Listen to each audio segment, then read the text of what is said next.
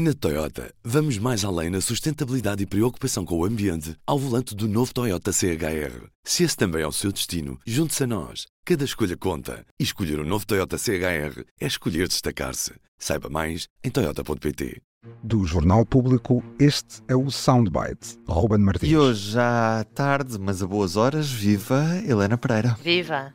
Temos um som da entrevista do Primeiro-Ministro António Costa à TVI e CNN na noite desta segunda-feira. Primeiro, eu nunca concordei com essa ideia, nem conheço nenhum manual de direito constitucional que legitima a ideia de quando o Primeiro-Ministro sai, por muito que tenha contribuído ele próprio para o resultado eleitoral, isso determina a dissolução da Assembleia. Foi uma teorização que o Presidente da República fez logo na tomada de posse do Governo. Eu logo na altura disse-lhe a ele que não concordava com essa interpretação. Mas ele endossou-lhe essa vitória. Não conheço nenhum constitucionalista que valide que seja motivo de dissolução do Parlamento o facto do Primeiro-Ministro apresentar a sua admissão. Helena, hoje temos justiça com o Primeiro-Ministro fazer críticas à atuação do Ministério Público muito intensas ao início da manhã desta segunda-feira, um bocadinho mais suavizadas naquela que foi a entrevista mesmo, já na noite desta segunda-feira.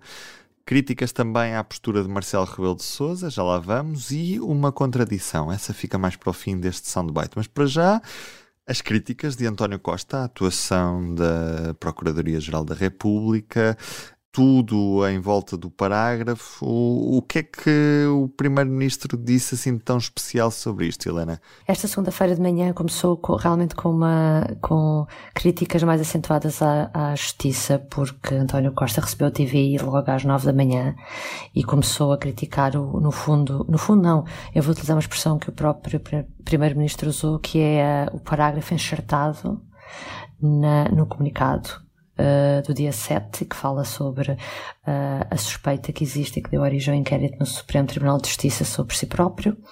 E realmente, nessa altura, António Costa foi muito mais acutilante e até mais enervado perante esta situação, na forma como criticou Lucília Gaga, Procuradora-Geral da República. Agora, na entrevista, esta noite, foi muito racional teve tempo para se preparar, foi muito mais sereno e faz uh, aquilo que se pode dizer uh, a completa pedagogia ou a completa lição uh, do que foi a Casa Pia no início dos anos 2000. Ele diz mesmo, com todas as letras, que este caso judicial não tem nada a ver com o PS. Não é um assunto uh, para a campanha do PS e tem a ver com duas ou três pessoas que são erguidas uh, e que uh, quer muito salvaguardar. E a determinada altura quando ele é incitado até a repetir um pouco o tom que usou de manhã, António Costa diz que confia plenamente no sistema de justiça independentemente de, de ter razões de queixa de A ou B na, no edifício da justiça, ou seja, de algum magistrado, mas ele volta a repetir, confia completamente no sistema de justiça.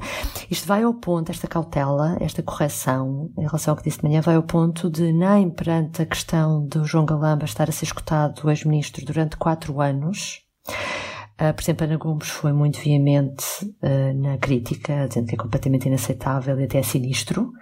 Nem aí António Costa quis uh, fazer qualquer crítica mais veemente. E podia tê-lo feito, porque é uma situação inaceitável e que é parece-me que é completamente um, transversal essa crítica, esse mal-estar que existe na sociedade perante esta situação. Uma pessoa, uh, quatro anos a ser escutada, 82 mil escutas, não é? Nesse espaço de tempo. Essa crítica mais intensa foi dirigida ao Presidente da República por ter dissolvido a Assembleia da República e não substituído o Primeiro-Ministro.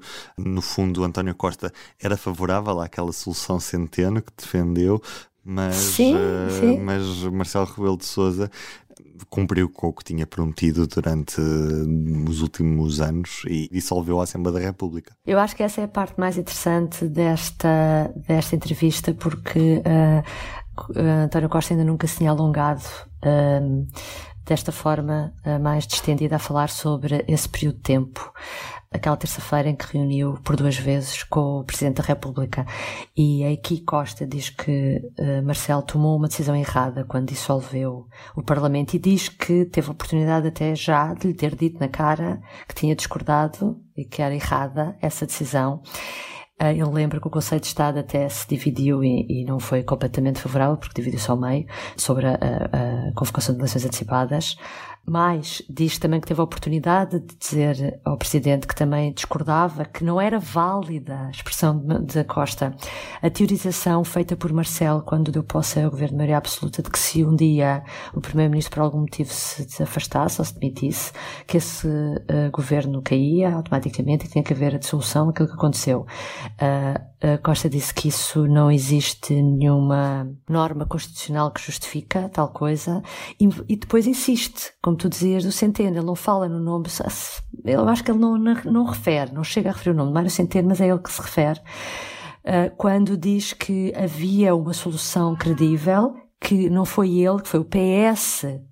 O PS tinha uma solução credível uh, para evitar eleições e que o que agora vai acontecer é a barafunda, vai acontecer no país, a barafunda e o fiasco uh, que aconteceram nos Açores quando uh, tivemos uma, um resultado, um resultado eleitoral muito fragmentado e não foi possível haver uma solução estável e ele, no fundo, culpa já Marcelo Rebelo de Sousa quase que antecipando que uh, nas eleições de 10 de março vai sair um cenário mais complicado e, e a responsabilidade vai ser também de Marcelo Rebelo de Sousa. Assistimos a um primeiro-ministro mais solto, como provavelmente não assistimos nestes últimos oito anos, mas um primeiro-ministro com uma contradição bem vincada no que toca à questão do parágrafo de, que foi determinante para a demissão, mas afinal podia não ter sido assim, e depois os envelopes afinal é que eram o essencial.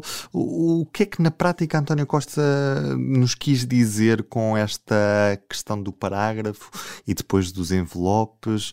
Desde o dia da demissão que António Costa e o próprio PS, os socialistas, têm vincado muito a responsabilidade de Lucília Gago ao acrescentar um parágrafo em que diz que, que há tal, uh, o tal inquérito que ocorreu no Supremo Tribunal, uh, dizendo que aquilo foi determinante para António Costa se demitir. E hoje, uh, com mais calma, ele realmente volta a insistir, mas depois, questionado pelo jornalista Nuno Santos, acaba por dizer que um, acaba por dizer que se aquele comunicado, mesmo existindo o comunicado, as coisas poderiam ter sido diferentes um, e depois admite que uh, o que veio acontecer no dia seguinte ao comunicado, na quarta-feira, em que soube que foram encontrados 78 mil euros em envelopes no gabinete do chefe de gabinete.